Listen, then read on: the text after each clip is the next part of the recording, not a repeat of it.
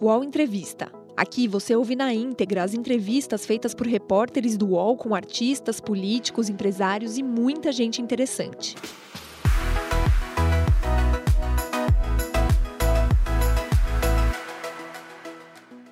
Olá, bom dia. Agora são 10 horas e 1 minuto. Estamos de volta ao vivo aqui no canal UOL.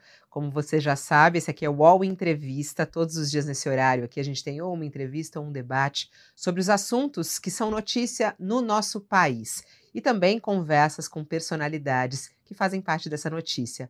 Hoje a gente fala sobre política mais uma vez e sobre a fusão de dois partidos, o DEM e o PSL, que vão se chamar aí, os dois partidos vão se unir e se chamar União Brasil. E quem vai nos contar essa história é um político muito conhecido já do nosso país. Ele é herdeiro de um grande clã político brasileiro.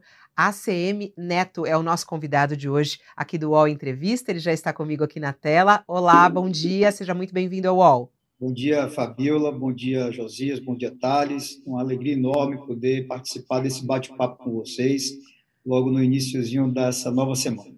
É isso aí, semana que já começa com muitos assuntos quentes da política. Josias de Souza, meu parceiro de todo dia. Bom dia mais uma vez, Josias. Bom dia, Fabiola. Bom dia, Thales. Bom dia, é, ACM Neto. Prazer tê-lo aqui conosco. E o, jo, e o Josias, ó, e o Thales Faria, que também está conosco aqui ao vivo. Olá, Thales. Bom dia para você. Bom. Seja bem-vindo ao Entrevista. Bom dia, Fabiola. Bom dia, Josias. Bom dia, prefeito ACM Neto. Não sei se prefeito ou se presidente. Como é que o senhor prefere ser chamado? É, uma boa Thales, pergunta. Tanto, você, para mim, tanto faz. Neto, ACM Neto, prefeito, como quiser pessoal te chama muito de neto, né? É. Mas vamos lá, queria entender um pouco dessa fusão é, entre DEM e PSL. Vamos começar por aí a nossa conversa, que esse é o assunto, de certa maneira, da semana. Está marcado para acontecer no dia 8, não é isso? 8 de outubro? É, o anúncio. Oi? Dia 6, quarta-feira agora, Fabio. Ah, dia 6, não é dia 8, dia 6 de outubro, então. Por que a, a união com o PSL e por que formar esse novo partido? Vamos lá, Fabiola. É, há algum tempo, o Democratas e o PSL é, vinham conversando sobre o contexto político nacional, sobre os desafios do presente, sobre os caminhos para o futuro. É, todos sabem, é, o Senado Federal derrubou as coligações proporcionais, o que, aliás, foi um fato bastante comemorado por todos nós. Haverá, num futuro próximo, um processo inevitável de redução do número de partidos no Brasil, o que, aliás, eu considero extremamente positivo para o fortalecimento dos partidos e do nosso sistema político democrático no Brasil. É impossível convivermos com quase 40 partidos, que é o número que temos hoje no país. Então, dois fatores vão levar, na minha opinião, a uma redução inevitável no número de partidos. O primeiro é, são exatamente o fim das coligações proporcionais. E o outro é a implantação com critérios cada vez mais rigorosos da cláusula de desempenho, da cláusula de barreira.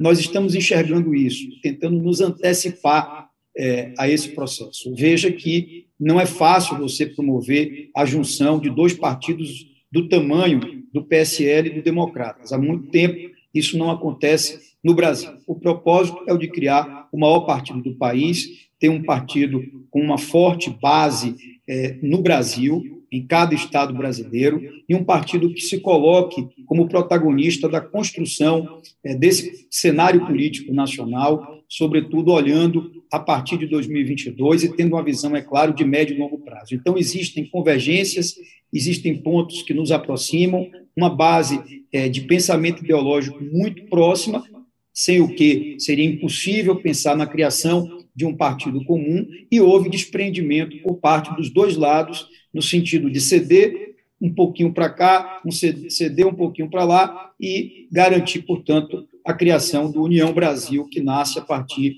dessa próxima quarta-feira, dia 6. Mas, presidente, é, o PSL tem 54 deputados, o DEM tem 28 apenas. Metade dos deputados do PSL é, são bolsonaristas convictos. O próprio DEM, na Câmara, tem se portado como um aliado do Arthur Lira na base de apoio do Bolsonaro. O senhor não teme que esse novo partido seja uma legenda bolsonarista? De maneira alguma, Thales. É, o nosso objetivo é exatamente o oposto. A gente nasce como um partido independente, porém que tem como firme objetivo lançar uma candidatura própria à presidência da República é, no próximo ano. Com tantos bolsonaristas na legenda?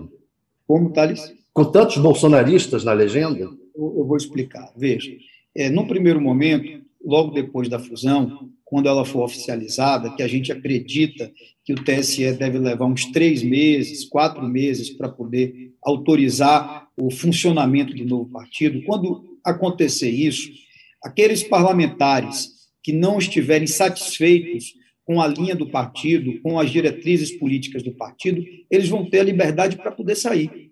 Então, a fusão ela abre a porta para os insatisfeitos deixarem o partido. A gente entende, inclusive, que muitos quadros que se pode chamar de bolsonaristas mais radicais, é, de pessoas muito identificadas com o presidente da República, vão acabar deixando o partido, vão acabar acompanhando o presidente da República no partido é, no qual ele se filiar. Nós não sabemos ainda para onde ele vai, mas é certo que ele vai se filiar em algum partido. Então, a nossa expectativa é que esses quadros mais radicais, que, aliás, já fazem oposição à atual direção do PSL.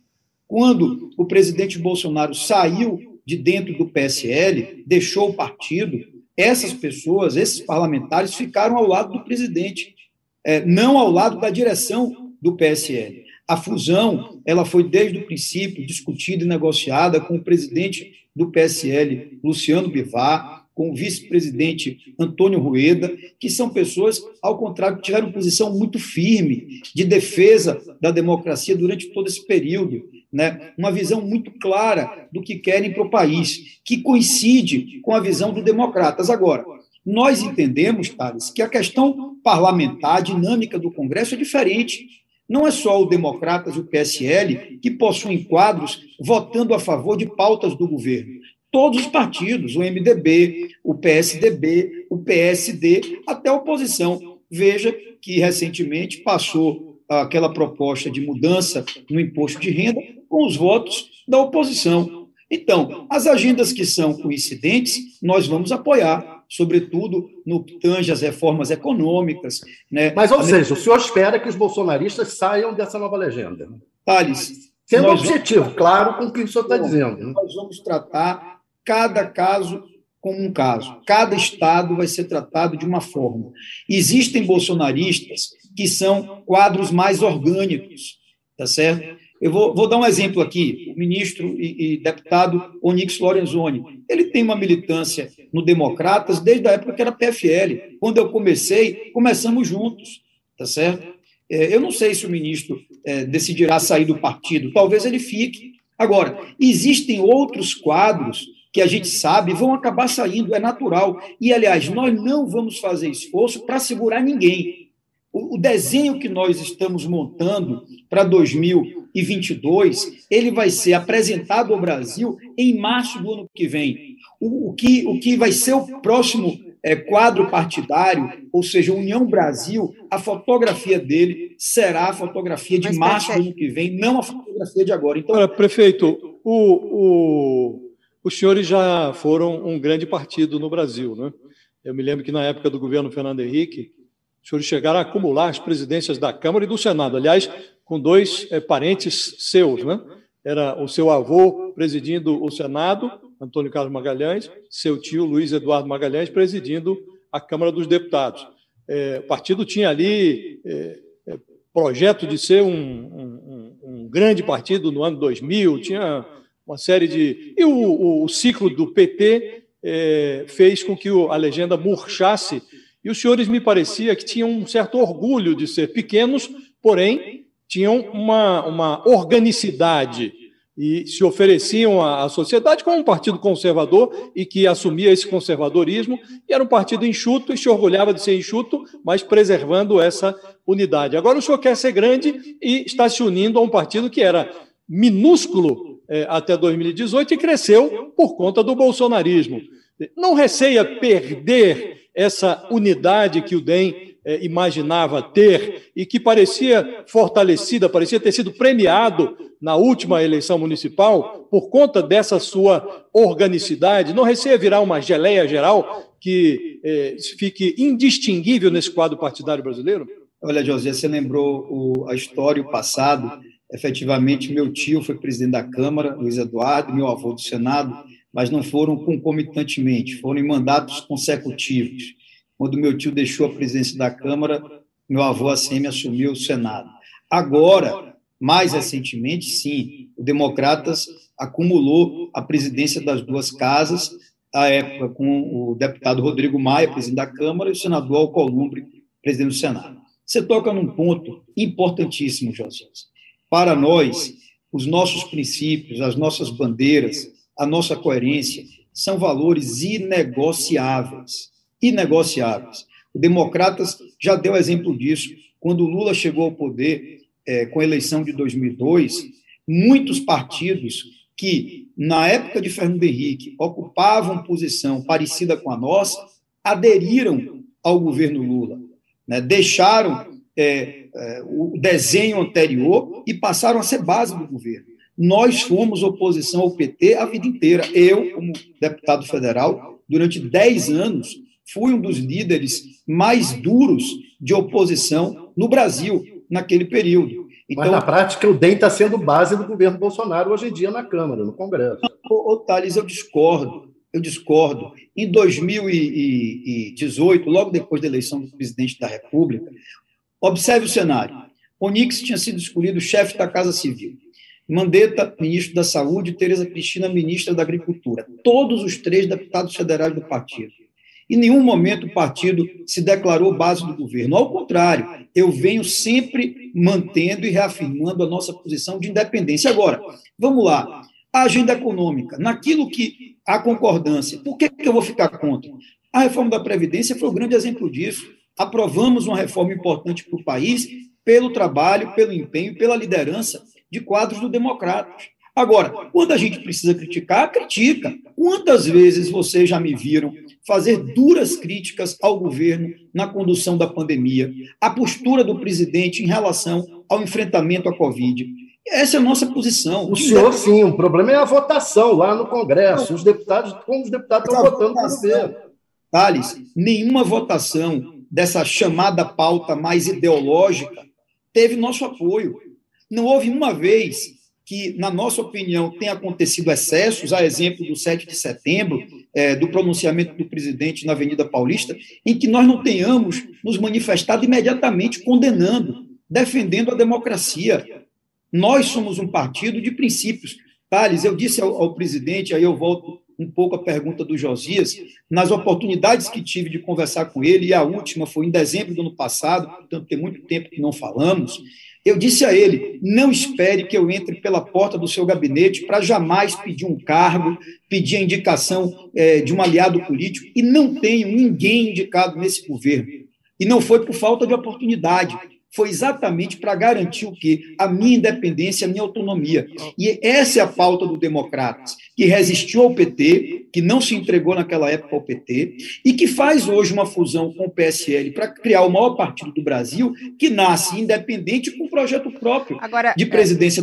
O, o, o, partido nasce como oposição ou como situação? O, o Fabiola, o partido nasce como nós, democratas e PSL, já temos procedido é, desde, no o caso PSL dos democratas... Tem, o PSL tem, tem, tem sido muito é, situação, não oposição, como o DEM, né? É, aí ah, União o, a gente vai colocar como assim, o União Brasil, ele vai ser situação ou oposição? É muito um lado ou outro. Vamos lá, vamos lá, vou te explicar. Primeiro, o PSL hoje tem uma situação na Câmara dos Deputados que a maioria da bancada do PSL é composta por deputados ligados ao presidente Jair Bolsonaro.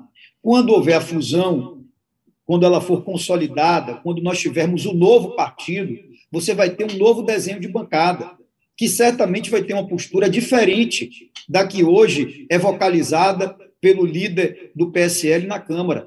Tá certo? Você vai ter um novo líder, fruto de uma nova bancada. O partido nasce como um partido absolutamente independente, um partido que pretende ter projeto próprio é, voltado à presidência da República e um partido que não vai ficar olhando para trás. Por que, que eu quero dizer isso? Nós já estamos nos preparando para 2022.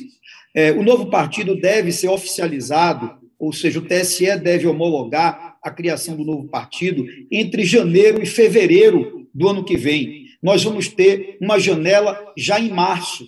Essa janela partidária vai trazer o desenho da disputa de 2022.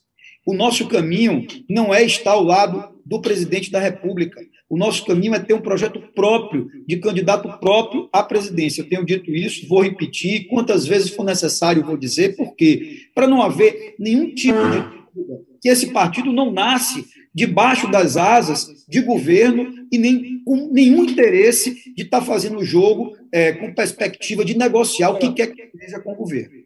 Prefeito, antes de entrar nesse projeto próprio a que o senhor se refere, eu queria lembrar um episódio, até para dar oportunidade para o senhor eh, voltar a ele, agora olhando para o retrovisor um pouco mais distanciado, para dizer o que exatamente aconteceu. O senhor diz que o partido é está apartado do governo. Fica difícil é, para o observador comum olhar um partido que tem tinha até outro dia três ministros de Estado, agora tem dois, né, porque o Mandetta saiu, mas ainda tem a Tereza Cristina na agricultura e o Onyx Lorenzoni, que é o supra-sumo do bolsonarismo, né, está lá é, ainda no governo, e os senhores, na sucessão interna da Câmara dos Deputados, fizeram um movimento que ficou confuso, porque os senhores tinham um. Imaginava-se um filiado prestigiado, que era o Rodrigo Maia, fazendo um jogo, que era o jogo para tentar eleger é, Baleia Rossi ou alguém que pudesse é, fazer um, um um pêndulo não bolsonarista na Câmara. Né? E, de repente, o partido acordou no colo do Bolsonaro e ajudou a eleger o, o, o atual presidente da Câmara, é, o Arthur Lira. Né?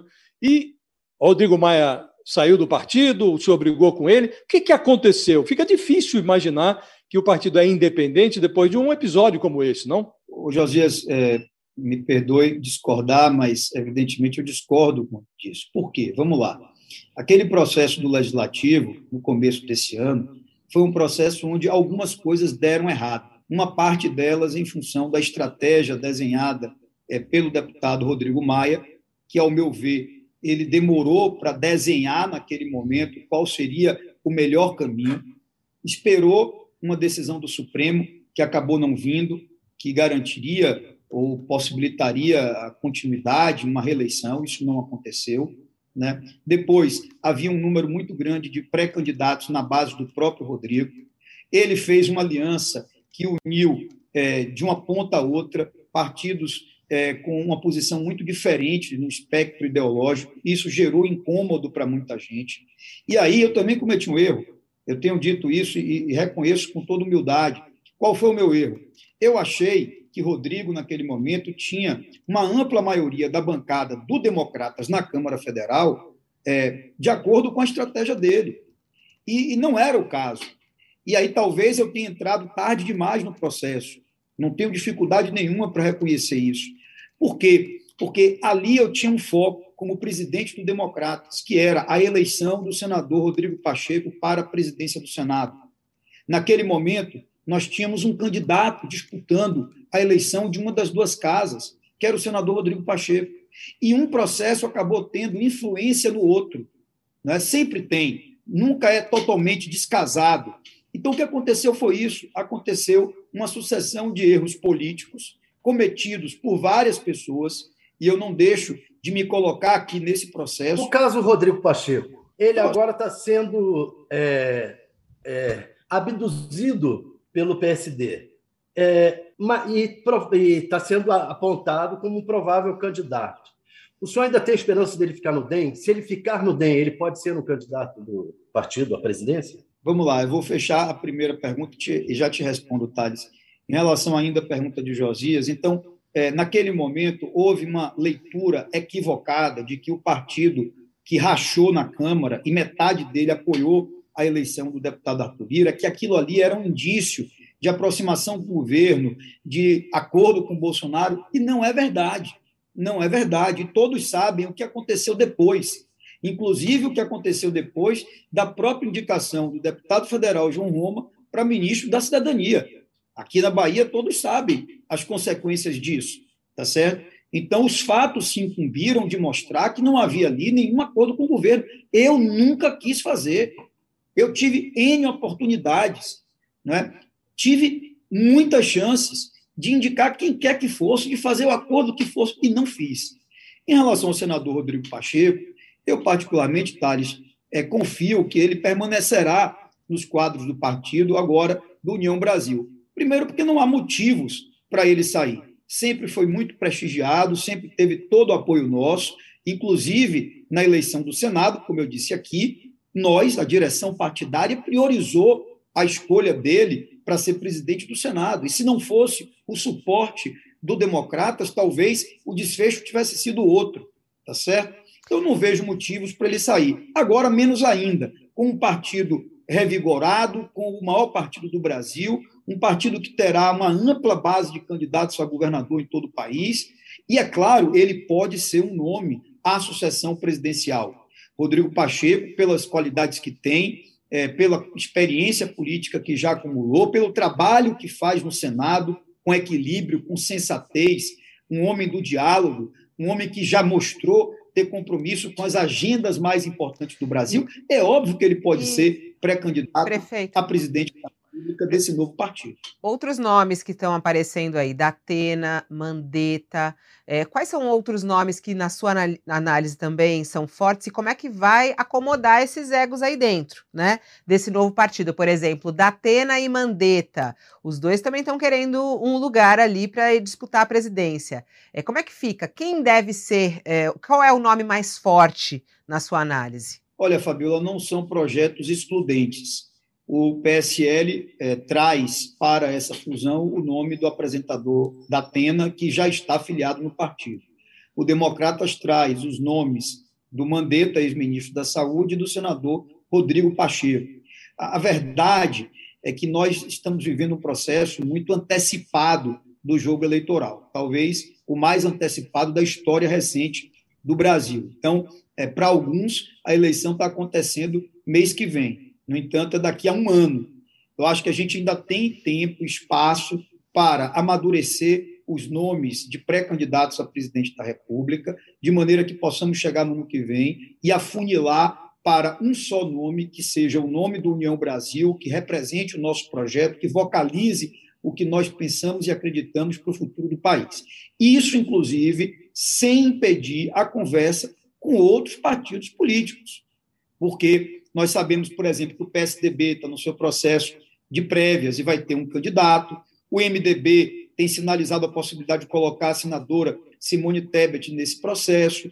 Temos aí o PDT com a pré-candidatura do Ciro Gomes. Então, no campo é, da não polarização, nós temos vários nomes hoje. Eu, com a experiência política que tenho, tá certo? tenho certeza que antes de abril do próximo ano, nós vamos ficar com esse quadro muito pulverizado no campo do centro. Ou seja, vamos ter que continuar convivendo com um grande número de candidaturas. Só vai haver um afunilamento a partir do mês de abril do ano que vem, que é quando a janela partidária vai se abrir, vai se fechar, e nós vamos ter clareza de quais são os quadros. Agora, dos nomes todos que são cogitados, que são aventados, o Democratas hoje, né, e União Brasil no futuro, vai nascer com três nomes importantes dentro dessa mesa. O senhor falou do. O, o, há uma.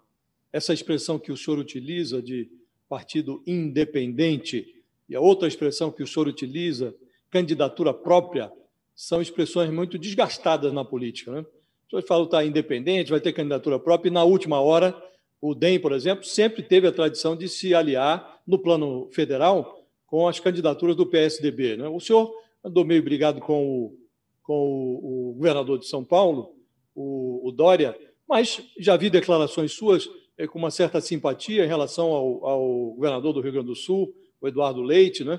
E o que é que sinaliza, ou o que é que faz crer que dessa vez vai ser diferente, que essa independência a que o senhor se refere vai de fato se traduzir numa candidatura própria, ainda que essa candidatura não tenha é, uma, uma grande pujança de pesquisa eleitoral, que é o Bolsonaro mostrou que a pesquisa nem sempre é o, a único, o único elemento a ser considerado numa campanha. Né? Ele saiu com nada de tempo de televisão, e lá embaixo, e chegou à presidência da República. Né? O que é que assegura que agora vai ser diferente? Vamos lá, Josias. Primeiro, eu acho que as pesquisas hoje, elas retratam muito mais o passado do que propriamente refletem o futuro. Tem muita coisa ainda aí para acontecer. E um novo nome que se consolide, uma alternativa que não seja Lula ou Bolsonaro, que seja viável, na minha opinião, só vai acontecer na eleição, depois que a campanha começar. É, esses nomes todos que a gente vê aí não são nomes é, que tenham, de antemão, uma larga popularidade nacional, um amplo conhecimento. Lula tem, por motivos óbvios, Bolsonaro tem, por motivos óbvios. Os outros vão ter que construir.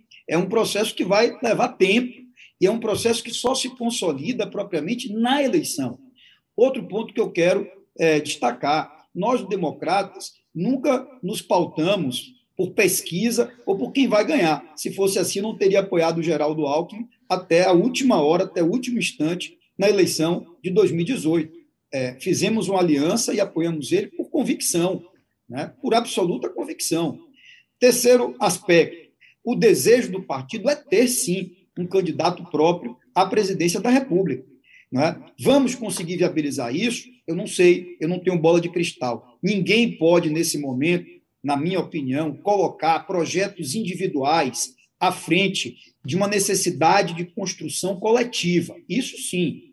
Então, senhor... ter candidatos, só, só um minutinho, Thales, ter candidatos que digam eu vou ser candidato e não abro mão, né? pode vir o trem que eu não abro mão, é ajudar a polarização.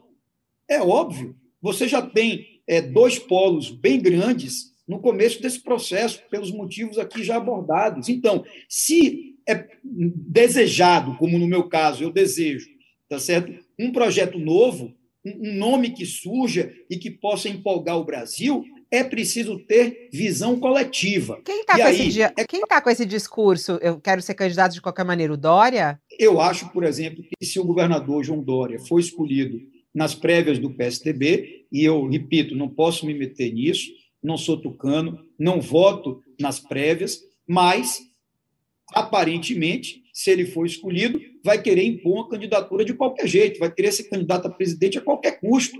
E aí é o seguinte: quem quer receber apoio tem que cogitar apoiar. Não dá para você começar um processo como esse com imposições e vetos. Isso tudo passa por construção política que é possível. Veja, nós estamos agora fazendo a fusão de dois grandes partidos no Brasil, coisa que muitos apostavam que não seria possível. E foi possível por renúncia. Foi possível porque eu, antes de qualquer um, já comecei abrindo mão da minha posição de presidente do partido. E é esse espírito que eu quero levar, se puder contribuir, para a construção de um projeto nacional, onde o interesse coletivo permita que várias correntes estejam é, juntas no mesmo projeto. Prefeito, Perfeito. o senhor citou o Ciro Gomes. É, como é que o senhor viu os ataques ao Ciro Gomes nas manifestações desse final de semana das oposições? E é possível que o Ciro Gomes seja um candidato da União Brasil? Vamos lá. Primeiro, eu não sou a favor desses ataques. Aliás, eu acho que a política precisa, ao contrário, é de diálogo, é de convergência, é de bom senso, não de ataques.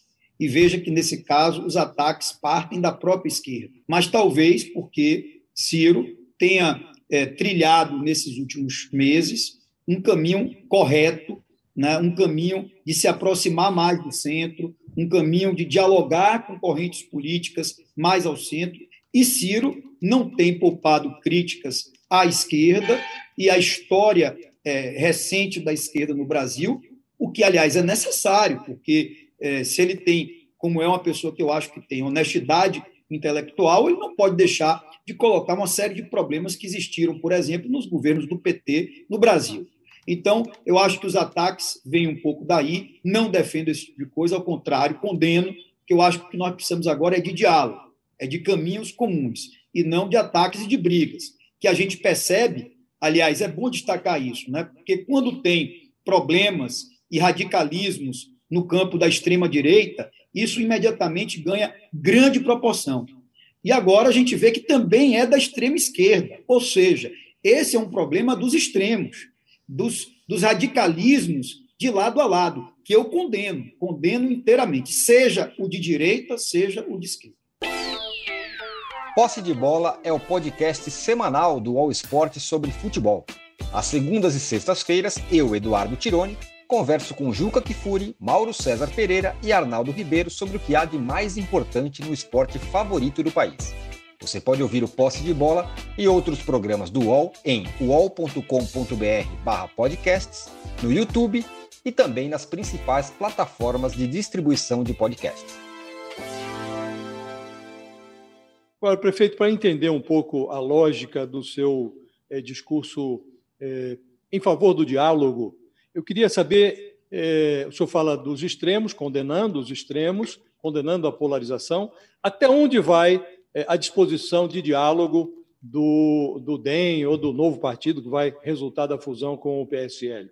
O Ciro, por exemplo, visto pela esquerda como um esquerdista, é visto pelo centro como alguém que está compondo. Sempre que se conversa com ele, ele inclui o DEM como um, um provável parceiro na caravana dele, a caravana presidencial. Onde, até onde vai a disposição de diálogo do DEM e do futuro partido? O Ciro está nesse jogo não? Josias, eu tenho uma relação excelente com o Ciro, converso muito com ele sobre política, sobre o Brasil. É, esse ano já tivemos alguns encontros, inclusive também uma conversa que é extensiva ao PDT, que é o partido do Ciro Gomes. Então, eu não vejo nenhuma dificuldade de dialogar com o Ciro. Aliás, eu acho que o diálogo entre, é, desde a centro-direita até a centro-esquerda, deve se dar de uma maneira ampla. Ah, Vamos estar no mesmo projeto? Vamos subir no mesmo palanque? Vamos ter um candidato único a presidente? Não sei. Acho até que provavelmente será difícil né? imaginar que, pelo menos, eu, eu acredito que pelo menos teremos aí quatro candidaturas mais consistentes à presidência da República. No entanto, eu sou a favor, sim, do diálogo, acho que tem que conversar e não retiraria de maneira alguma Ciro Gomes e o PDT desse diálogo. Ao contrário, até porque, apesar de não concordar com tudo que é o pensamento do Ciro, acho que é uma pessoa que tem espírito público e que quer ajudar a construir um ambiente melhor para a política brasileira. Vamos e falar como sobre é que o senhor acha que o Bolsonaro vai chegar em 2022? Thales, mais uma vez eu digo, não tenho bola de cristal. Eu acho que essa é a pergunta que, no fundo, todo mundo quer, quer ter uma resposta antecipada. Se nós voltássemos no tempo né, e chegássemos a outubro de 2017, faltando um ano antes para a eleição de 2018, ninguém ia dizer que Bolsonaro ia ser eleito presidente da República. Uma série de fatos se sucederam a partir dali que acabaram levando à eleição de Bolsonaro. Eu, para não ficar, tá certo, é, nessa especulação, prefiro ir mais para as questões objetivas. E aí a gente vê, por exemplo, o cenário econômico. Né? Um país que tem aí uma projeção de inflação acima de 10. É, um país que vai estar com a elevada taxa de juros, um país que vai ter mais de 13 milhões de desempregados, com um crescimento esperado de 1,5%, no máximo 2% para o próximo ano. A gente sabe que as condições hoje dos brasileiros né, são condições que estão piorando, sobretudo por conta da inflação. Eu que estou na rua e faço política na rua, ouço as pessoas e compartilho desse drama. Então, é, o contexto econômico, ao meu ver, não será, não será uma mola propulsora do presidente. Né? A gente sabe que a economia acaba tendo um peso muito grande na eleição. Então, se você perguntar, ah, a economia, o que sinaliza ser o cenário econômico, né, vai ser um trunfo do presidente? Penso eu que não. Ao mesmo tempo, quando a gente olha as pesquisas qualitativas hoje e tenta entender qual é o perfil desejado pelo brasileiro, pela maioria dos brasileiros, esse perfil não é nem o perfil do, do, presidente Lula, nem o perfil do presidente Bolsonaro, o que, portanto, abre espaço para termos efetivamente esperança num novo nome que possa surgir. Agora, tudo isso, Thales, são nesse momento conjecturas, a gente não sabe o que vai acontecer. Então, eu prefiro é, olhar para o meu campo político, tentar gerar um movimento de agregação. A criação desse novo partido tem o objetivo de dar uma sacudida, uma mexida nessa coisa do centro democrático, tá certo? Para mostrar que dá para se unir, que dá para tentar construir um caminho comum, que é o que está ao nosso Perfeito. alcance hoje. Prefeito, já que não dá para não, tá, ter bola de cristal, vamos olhar para agora, para o presente. O senhor defende o impeachment do presidente Jair Bolsonaro? Não, não defendo o impeachment, Fabiola. Da mesma forma que não defendo nenhum discurso favorável a golpe ou a ruptura institucional no país, eu também não defendo o impeachment por um motivo muito simples e muito claro, tá certo? Não existe hoje é, ambiente político ó, objetivo no país favorável ao impeachment. Não adianta a gente estar tá falando de uma pauta que não tem consequência prática. Para quem está dentro da política, para quem vive Brasília é, e conhece, sabe que com a posição do atual presidente da Câmara, deputado Arthur Lira, com a posição do vice-presidente da República, Milton Mourão, com o posicionamento da maioria é, da Câmara e do Senado, não existe nenhuma hipótese de um ambiente pró-impeachment. Nesse momento é um discurso que, na minha opinião, não constrói, não. até porque existem não, outras não tem ambiente, Não tem ambiente, mas tem crime, porque a questão maior é essa, né? Não há ambiente é, político para um, um impeachment nem esse apoio no Congresso. No entanto, o que os pedidos de impeachment dizem lá e o que a CPI está apontando, inclusive, em sua conclusão, é de que há inúmeros crimes cometidos pelo presidente Jair Bolsonaro na sua conduta, principalmente em relação à pandemia. Na sua análise, há crimes cometidos pelo presidente Bolsonaro? Fabiola, é, essa conclusão só poderia existir depois de um processo específico de investigação. É, nós sabemos, por exemplo, que o impeachment ele primeiro passa por uma autorização do presidente da Câmara, depois institui-se todo um procedimento dentro do Poder Legislativo, que é o que permite se concluir ou não o cometimento de crime, tá certo? Na minha opinião, hoje, o ambiente político, ele sequer é, permite que o segundo passo seja dado. Portanto, repito, não dá para dispersar. Mas o desempenho dele é público e dá para o senhor avaliar se o desempenho é. dele na gestão da pandemia não foi um desempenho criminoso. Eu queria, eu queria até acrescentar, se me permite, prefeito. É, o senhor é um homem, um observador político é, atento, começou novo na política, né? É, a saúde pública é um direito constitucional. Né? Nós temos hoje um presidente da República que não há dúvida, ou pelo menos as pessoas que têm aí dois neurônios não, não, não tem dúvida de que o presidente apostou num medicamento que não tem a menor eficácia para combater a Covid é a cloroquina, e retardou a compra de vacina. Né? Isso me parece demonstrado. Quer dizer, é, é possível. E eu concordo com o senhor na avaliação de que não tem ambiente. Muito bem, isso está demonstrado. Não tem ambiente para aprovação do impeachment. Agora, uma pessoa com a sua experiência pode dizer se houve crime, não houve crime, é, politicamente haveria é, motivos para o impeachment. É, isso, essa avaliação que eu acho que eu gostaria de ouvir do senhor. Vamos lá, Josias. É, a, a, pergunta sua de Thales e da Fabiola, que no fundo se complementam. É, eu tenho, desde o início da pandemia, assumido uma postura muito crítica em relação às decisões do presidente Bolsonaro e do seu governo no enfrentamento à Covid. Como prefeito, aliás, ano passado, é, de março, quando chegou a pandemia, até 31 de dezembro, quando passei o bastão ao meu sucessor, agi sempre em defesa da vida.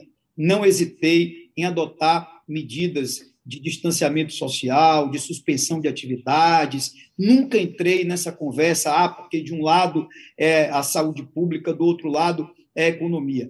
Jamais tolerei a postura negacionista do governo. Reclamei, apontei, critiquei quando percebia um atraso em relação à vacina. Então, eu me sinto muito à vontade para falar, porque se tem alguém que foi crítico que discordou desde o primeiro momento e que não deixou de falar fui eu em relação à postura do presidente Jair Bolsonaro. Ok, agora, eu sou presidente hoje de um partido. Nós estamos é, num processo de consolidação da criação de um novo partido no país. O que é que eu acho, Josias? Honestamente, nós temos que olhar para o futuro. Nós vamos contribuir muito mais com o debate democrático e com o futuro do Brasil se nós focarmos no que são os problemas reais da população. Vou lhe dizer mais: hoje, talvez, esse debate do impeachment interesse, sobretudo, é, as próprias pessoas que fazem ali a linha de frente do próprio presidente da República. Tá é, certo? mas não se trata de impeachment ou não impeachment, mas se, se ele foi responsável. É, até, Não, eu acho que eu até, o prefeito, até o senhor falou aqui bastante do PSDB, falou de Ciro. Ciro esteve na rua no sábado é, contra o presidente Bolsonaro e, inclusive, pedindo o impeachment dele. Essa é uma postura de muitos dos futuros aliados do novo partido seu e do atual partido, inclusive, né? Então, acho importante ter essa opinião a respeito disso. Eu, eu, minha opinião é clara, eu não defendo o impeachment. Eu já disse aqui claramente, eu nesse momento não sou a favor do impeachment. Eu acho que existem outras pautas e agendas para o Brasil. Ponto. Tá certo? Se o Ciro ou se alguém do meu partido pensa dessa forma, é um direito que lhes assiste. Eu acho que nesse momento nós precisamos olhar Mas muito. Mas o senhor acha que o Bolsonaro é responsável por algumas dessas mortes? O... 600 mil mortes? Thales, vamos lá. É, eu repito, Acho que se o governo tivesse tido uma postura diferente no enfrentamento à pandemia, nós teríamos poupado milhares de vidas no Brasil. Não tenho dúvida em relação a isso. Que a postura poderia ter sido outra do governo, que as medidas poderiam ter sido outras por parte do governo. Agora, houve crime ou não houve crime, eu não sou deputado nem senador e nunca me debrucei sobre o aspecto jurídico e legal para chegar a essa conclusão sob o ponto de vista da, da minha avaliação como cidadão, eu discordo inteiramente da condução que foi dada pelo governo nesse processo todo da pandemia. O prefeito estaria dizendo há pouco que hoje, a seu juízo, é, a estratégia pró-impeachment interessa ao presidente Bolsonaro. Por quê? Eu queria que o senhor elaborasse esse seu raciocínio. Porque sim, é, Josias, veja, eu acho que nesse momento nada que possa parecer é, querer interferir numa disputa livre no próximo ano, é, nada disso vai contribuir. Da mesma forma que, quando se fala no outro oposto, no outro extremo, na, na chance de fraude eleitoral, na precariedade do sistema eleitoral, que eu não acredito, tá certo? Desde o início defendi o sistema eleitoral, fui contra o voto impresso. O, o democrata se posicionou fortemente contra o voto impresso. Então, da mesma forma que eu acho que é ruim colocar dúvida quando o presidente e os seus aliados querem colocar dúvida a respeito da segurança do sistema eletrônico das urnas, por outro lado, agora, eu acho que o momento é deixa os jogadores que estão aí jogar, inclusive o próprio ex-presidente Lula, que é, teve devolvida a sua elegibilidade pelo Supremo Tribunal. Vamos fazer um debate amplo, aberto e franco no país e vamos ganhar nas urnas. Eu, eu desejo construir um caminho de vitória que seja confirmado nas urnas. O senhor acha que a tese do impeachment hoje dá ao presidente a oportunidade de fazer uma pose de vítima, é isso? Eu acho que, é claro que isso dá discurso. Eu acho mais, eu acho que essa tese permite, inclusive, que essa base mais radical seja turbinada, tenha argumento. É, isso só fortalece, nesse momento, o radicalismo. Seja falar de impeachment, seja falar de golpe. Ou seja falar de impeachment, seja falar é, de que o sistema eleitoral brasileiro não é seguro. O prefeito, a gente não ganha com isso. E qual é a sua avaliação do governo Bolsonaro, então? É, se fosse dar uma nota de 0 a 10, qual nota que o senhor daria, assim? É, olhando para todos os aspectos, na conduta de várias áreas, educação, saúde, já que o senhor está um pouco mais afastado, não está com nenhum cargo público neste momento, é interessante o senhor poder fazer essa análise para a gente. Qual é a sua análise? Fabiola, eu não vou dar uma nota, mas eu vou lhe dizer que minha avaliação em relação ao governo é muito mais negativa do que positiva. É, o governo acertou em algumas coisas, especialmente na agenda econômica, né, quando avançou na reforma da Previdência, quando avança em relação à privatização de empresas públicas que não tem sentido mais de continuarem como empresas públicas, quando sinaliza o desejo de uma reforma administrativa que reorganize o Estado brasileiro. Porém, os erros são muito maiores do que os acertos. A questão da pandemia, já falamos aqui, nem se fala, né, todo o problema instalado no Brasil, toda essa crise sanitária que vivemos desde o ano passado. A educação, observe, é, o ministro da Educação brasileiro, hoje, é uma figura tão irrelevante que muitos de nós sequer sabem o nome dele, sequer sabem o nome dele. Uma pauta que precisava ter todo o foco de prioridade, e está aí deixada num segundo plano. Aliás, vitória na educação hoje é exatamente não ter uma agenda ideológica, é não ter é, uma agenda que, que gere polêmica. Poxa, não pode ser por aí.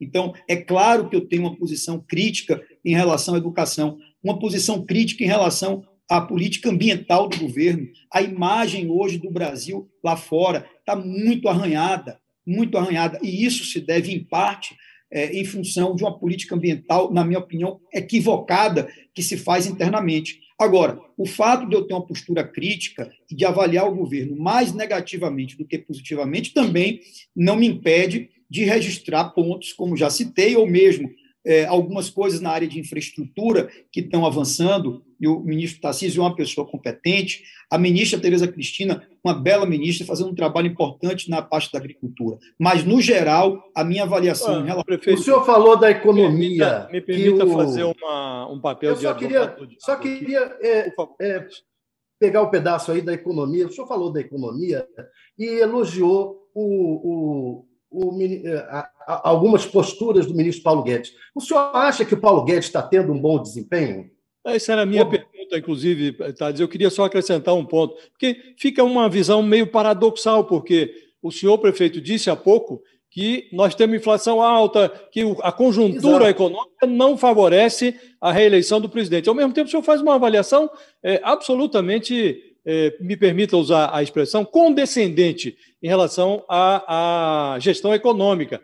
Fala de é, reformas que não ocorreram, privatização não teve nenhuma, reforma administrativa não aconteceu, a reforma da Previdência foi arrancada a fórceps é, pelo Congresso ali, e o, o, no que atuou, o presidente atuou para diminuir a reforma. Não está sendo condescendente demais, é, prefeito? Vamos lá, Josias. Primeiro, eu não elogiei o ministro Paulo Guedes, e não defendi de maneira irrestrita a política econômica do governo. Eu citei pontos. Então, qual a sua avaliação da gestão dele? Eu vou, eu vou chegar lá. Eu citei pontos que, na minha opinião, ao meu ver, são pontos corretos, com os quais nós concordamos, que fazem parte de uma base histórica de defesa do Democratas. E, aliás, a reforma da Previdência, eu concordo inteiramente com o que Josias colocou, só saiu do papel porque lá estavam é, os líderes no Congresso, muitos líderes do nosso partido, que viabilizaram a reforma. A reforma administrativa, o relator dela na Câmara dos Deputados é o deputado Arthur Maia, é, do Democratas da Bahia, tá certo? Então, eu fiz é, elogio a pontos da, da gestão econômica e da pauta econômica.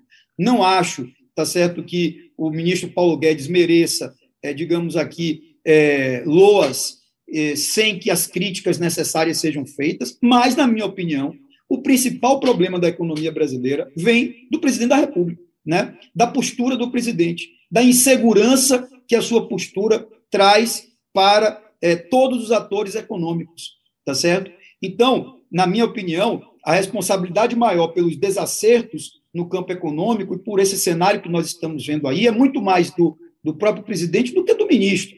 E eu não quero com isso defender o ministro. Agora, o que importa é que existem agendas e pautas com as quais nós concordamos e que vamos apoiar. Não interessa se é de Bolsonaro, se foi de Lula, se vai ser de, de quem seja, amanhã ou depois. Se tiver a ver com o nosso ideário, nós vamos aplaudir essas pautas.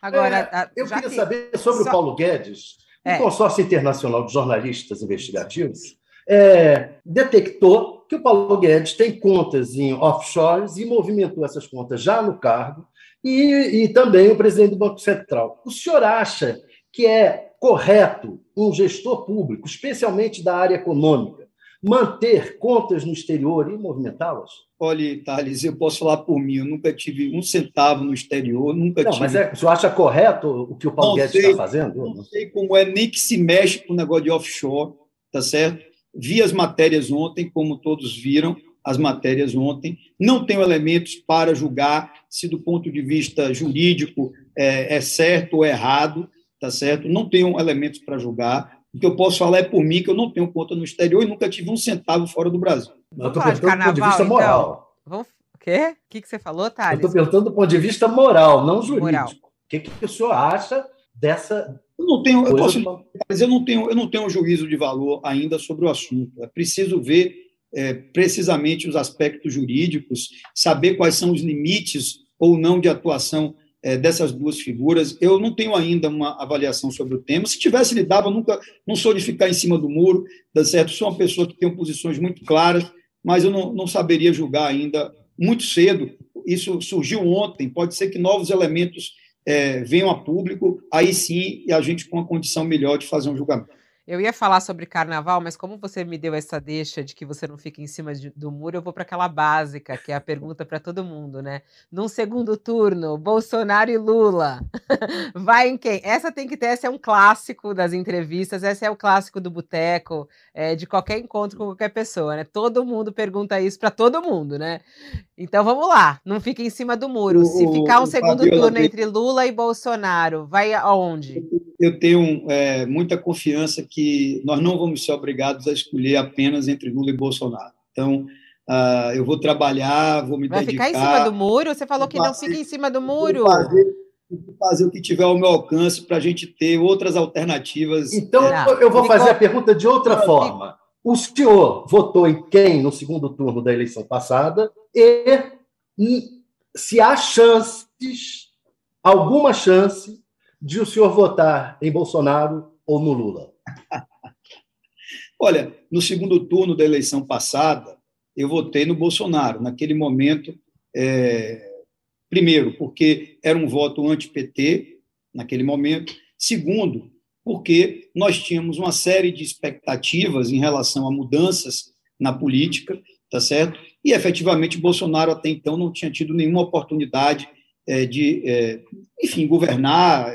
Eu acho que muitos brasileiros, aliás, a maioria dos brasileiros, assim como eu, não conhecia exatamente, tá certo? É, as limitações, é, qualidades e defeitos. Eu nunca fiz campanha para Bolsonaro, tá certo? Em 2018, no primeiro turno, fiz campanha, trabalhei, votei para Geraldo Alckmin, e no segundo turno apenas declarei o voto em Bolsonaro, dadas aquelas circunstâncias que cada momento tem a sua circunstância. Ser engenheiro de obra pronta é fácil. Eu não sou, não gosto desse tipo de coisa, de ser engenheiro de obra pronta. Mas então, se arrependeu, naquela se arrependeu desse voto? Naquela circunstância, veja, é, uma, é outra coisa, Fabiola, veja, naquela circunstância, o meu voto foi aquele, ponto. De lá para cá, a gente pôde julgar, avaliar, sabe quais são as coisas que estão acontecendo.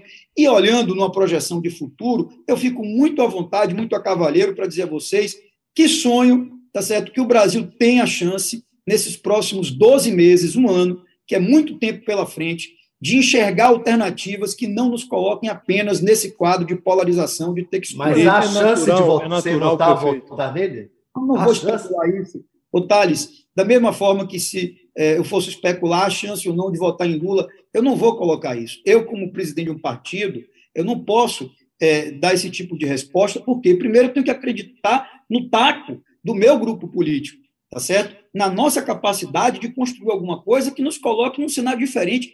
Veja, é exatamente por esse tipo de pergunta é, ficar toda hora sendo colocada, é Lula Bolsonaro, é Bolsonaro ou Lula, é Lula Bolsonaro, que as pessoas ainda não despertaram para a hipótese de uma não polarização, de uma outra alternativa. E como eu quero que outra alternativa aconteça, eu prefiro não ficar preso apenas a essas duas escolhas ou esses Olha, dois. Prefeito, até por uma, uma questão, é, um registro historiográfico, o senhor foi deputado federal é, e coabitou aquela, aquela, aquele cenário do Congresso Nacional com Bolsonaro. Né? E o senhor diz, ah, ali não, não se. É natural, até que o senhor, pelo espectro político que, que, que frequenta, não votasse em Lula. O Lula é, investiu contra o DEM durante todo o período de, de, de, governo do PT. Agora, o senhor dizer que não se sabia das limitações de Bolsonaro não é um exagero, porque o senhor, conhecendo a Câmara como conhecia, conviveu com Bolsonaro. Bolsonaro não sentava à mesa para discutir assuntos, ele sempre virava a mesa, né? Era um encrenqueiro conhecido na Câmara. O senhor realmente achou que dali sairia boa coisa? Não, o, o Josias, veja, é, eu fiz campanha em 2018 e votei em Geraldo Alckmin para presidente da República. É, fiquei ao lado de apenas 4% da população. É, lembro bem, na véspera da eleição, eu liguei para Alckmin e disse: olha, tome conta do voto de Dona Lu, porque se você tiver só dois votos nesse país, um foi meu, tá certo? Então, eu estou muito a cavaleiro e tranquilo, porque naquele ano eu tive a oportunidade, tá certo, de, se quisesse, fazer uma aliança com o Bolsonaro e ter indicado o vice-presidente da República. O Democratas foi convidado a indicar o vice-presidente de Bolsonaro em 2018, e eu nem sentei na mesa para tratar do assunto. Como presidente do Democratas, desde 2018, eu sequer levei para uma reunião da executiva o debate sobre a possibilidade de apoio formal à base, de integrar a base do governo. Então, estou muito à vontade, a cavalheiro, em relação a isso. Agora, é, muitas pessoas em 2018 depositavam uma esperança, tinham uma confiança num cenário, tá certo, que não, não se confirmou. Quando você está no segundo turno, você não, não vota necessariamente por opção, por preferência, você vota por rejeição. Bom, quem é que eu não quero? E aí você vai lá e tira quem você não quer. Agora, vamos lembrar, o Brasil tinha saído de todo o processo, tá certo, da Lava Jato, da Lava Jato. Naquele momento, quem encarnava a possibilidade de um novo ambiente político no país, quem trazia um discurso, tá certo, de mudança, era o Bolsonaro. E foi isso, inclusive, que mobilizou mais de 50 milhões de brasileiros. O que aconteceu de lá para cá ensinou e mostrou a muita gente as coisas, como elas são, ponto. Tá certo? Agora, engenheiro de obra pronta não dá. Então, eu não me arrependo de nada do que fiz, as minhas posições tinham a ver com o momento que eu tinha que me posicionar, ou então você acha, por exemplo, que Mandetta se tornou ministro da Saúde de Bolsonaro é, prevendo que chegaria uma pandemia e que o governo teria uma postura de negacionismo e daí ele teria Mas que é, ser. Mas é por isso, e ele se arrepende em toda a entrevista e fala muito aqui a respeito disso. É, ele, ele se arrepende, como também Dória falou que se arrepende absurdamente do voto que deu a, a Bolsonaro. Mas aqui o senhor já deixou claro que não se arrepende do voto. Se voltasse ao tempo, eu, faria mais uma vez o voto, é isso? Não, não, não, peraí, vamos deixar as coisas claras, porque aí a conclusão e a leitura está sendo sua, tá certo? O que eu quero dizer é que naquela circunstância era a alternativa que nós tínhamos, ponto, ok? Era a alternativa que nós tínhamos. Não foi a minha primeira escolha, não foi a minha preferência. Fiz campanha para Geraldo Alckmin, fiquei até o último dia com ele, ponto. Chegou um segundo turno, naquele momento, quem é que podia representar mudança e esperança para o país? Era ele, por isso votei. Ah, vai votar de novo, não vai votar de novo? Eu espero eu espero que o Brasil não tenha que ficar entre Lula e Bolsonaro, que a gente tenha a, possibilidade, a oportunidade de votar num nome diferente, num nome novo, no segundo turno, é o que eu desejo. Bom, você no não tem mais segundo... a responsabilidade de decretar ou não o carnaval, mas como prefeito por duas gestões e é, morador de Salvador, a pergunta é essa: tem que ter carnaval ou não tem que ter carnaval? No Rio de Janeiro, Eduardo Paes já anunciou que vai ter carnaval sem distanciamento. O senhor que foi super cuidadoso lá no começo da pandemia, quando administrava a cidade de Salvador, é, teve aquela, aquela, naquela situação o não carnaval, mas isso era, era real, né? É, e agora, o que, que o senhor acha? O Brasil já pode realizar um carnaval nessa aglomeração que a gente conhece do Carnaval da Bahia? Vamos lá, Fabiola. É, eu passei ano passado inteiro como prefeito tendo que tomar decisões muito difíceis, inclusive é, ano passado de ter que suspender virada de ano, carnaval, festas populares e sempre que havia uma recomendação da ciência, uma recomendação sanitária, eu seguia aquela linha porque eu acho que é, não tem nada que valha mais do que a vida. E se a gente conseguir preservar uma vida, já é uma vitória. Então, esse é o primeiro ponto, ou seja, a base de tudo tem que ser a segurança sanitária. Em relação a Salvador, eu tenho conversado com o prefeito, essa decisão será conjunta do prefeito com o governador. No caso, o prefeito, que é meu aliado, eu tenho conversado com ele, ele pretende tomar essa decisão no mês de novembro, é, de acordo com as condições que em novembro estejam postas. Eu tenho certeza que ele não fará nada sem estar seguro e é uma decisão que vai ter que ser compartilhada entre ele e o governador, que nesse caso aqui são de partidos opostos, distintos, o que dá ainda maior amplitude e legitimidade a essa decisão. O fato é que só dá para ter carnaval se for com absoluta segurança, é o meu pensamento. Né? Confesso a você que até me sinto um pouco aliviado de não ter nos meus ombros essa decisão, de agora é, observar como cidadão é, e não ser o prefeito ou o governador para decidir. Mas, se fosse o prefeito ou o governador, decidiria pautado pela ciência, pautado pelas informações técnicas e pautado pela preservação à vida.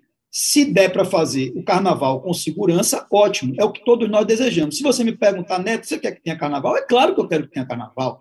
Até como fulião, que adoro a festa. Né? É, eu vou para pipoca, eu fico na rua. Então, eu torço muito que hajam condições sanitárias de ter o carnaval. Mas ele só poderá acontecer se for realmente com segurança e é assim que eu espero que os governantes aqui na Bahia, prefeito e governador, decidam. É, o que os especialistas estão dizendo é que não há segurança. Hoje, conversando com o Dr. Gonzalo Vecina, ex-presidente da Anvisa, médico sanitarista, diz que não vê essa possibilidade. Drauzio Varela conversou comigo semana passada, disse a mesma coisa. Eduardo Paes se antecipou na sua análise, de repente, dizer já isso.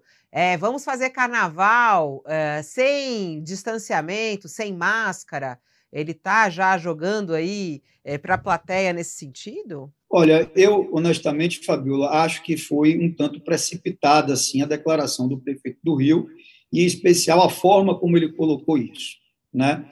Eu repito, quero que tenha carnaval, torço para que o carnaval aconteça. Agora, é preciso ter segurança sanitária, é preciso ter é, base científica que permita uma festa dessa proporção. É, uma coisa é o carnaval do sambódromo. Carnaval do Sambódromo, você tem ali possibilidade de controlar acesso do público, você tem ali uma quantidade limitada, você pode fazer distanciamento, etc. O Carnaval da Bahia, como é, em parte também do Rio, o Carnaval é, de Minas, né, sobretudo de Belo Horizonte, de São Paulo, é, são carnavais de rua. É multidão, é aglomeração na rua. Então, é preciso ter um pouco mais de cuidado. Eu, se fosse prefeito, trabalharia com o limite máximo do tempo da decisão. O limite máximo do tempo da decisão é final do mês de novembro. Então, nós temos ainda aí pelo menos 45 dias para examinar o comportamento da Covid, para analisar essa curva de crescimento da imunização, né? entender a vacina chegou para todo mundo, o número de casos efetivamente está baixo, não estão acontecendo mais número de mortes significativas, vai ser possível, em algum momento, é, é, desobrigar o uso da máscara. Esse é um ponto que eu acho que é, é fulcral para o carnaval, porque você não vai exigir às pessoas que elas vão para a rua é, para brincar carnaval e, e achar que vai controlar todo mundo usando máscara. Então, vai ser possível, em fevereiro do ano que vem, ter uma festa já com as pessoas na rua sem máscara? Eu não sei, eu não tenho essa resposta para dar agora, acho que tem que se usar o limite máximo, então eu não precipitaria uma declaração, como fez o prefeito do Rio, que declarou agora, eu deixaria isso para o final de novembro, quando os elementos vão ser mais conhecidos e mais seguros. Prefeito ACM Neto, muito obrigada pela sua entrevista ao vivo aqui no UOL. Há uma questão que a gente não fez. O número vai ser 44 mesmo do novo partido? Já definiu isso? Vai ser o Brasil União Brasil 44 é o número do novo partido. Tá. Mais uma vez, eu aproveito para informar, quarta-feira, agora, dia 6 de outubro, pela manhã, nós vamos em Brasília fazer a convenção conjunta do DEM e do PSL para oficializar a criação do União Brasil. Muito obrigada pela sua entrevista, pela sua disponibilidade de nos atender aqui. Um bom dia, bom trabalho aí em Salvador. Obrigado, um abraço a todos, foi um prazer. Josias, obrigada. Até amanhã, Josias. Até amanhã, Fabiola. Tchau para o Thales. Muito obrigado, prefeito. Thales, segue nas suas férias aí. O Thales saiu de férias só para entrevistar a CM Neto, hein? tchau, Thales. Obrigada. Até. Fabiola, tchau, Josias. Obrigado, prefeito. Um abraço a todos. E assim a gente termina mais um All Entrevista. Muito obrigada pela sua participação, pela sua audiência, todo mundo comentando aqui. Aliás, a enquete que a gente colocou é: DEM e PSL devem se unir e a resposta do público aqui, ó, 58% não, acham que não deveriam fazer essa união e criar a União Brasil, e 42% sim. Então, até que está um pouco equilibrada aqui na opinião de quem está nos acompanhando. Muito obrigada pela sua companhia. Eu volto daqui a pouquinho ao vivo, ao meio-dia, a gente tem a edição do UOL News. Até lá. O UOL Entrevista e outros podcasts do UOL estão disponíveis em uol.com.br/podcast. Os programas também são publicados no YouTube, Spotify, Apple Podcasts, Google Podcasts e outras plataformas de distribuição de áudio.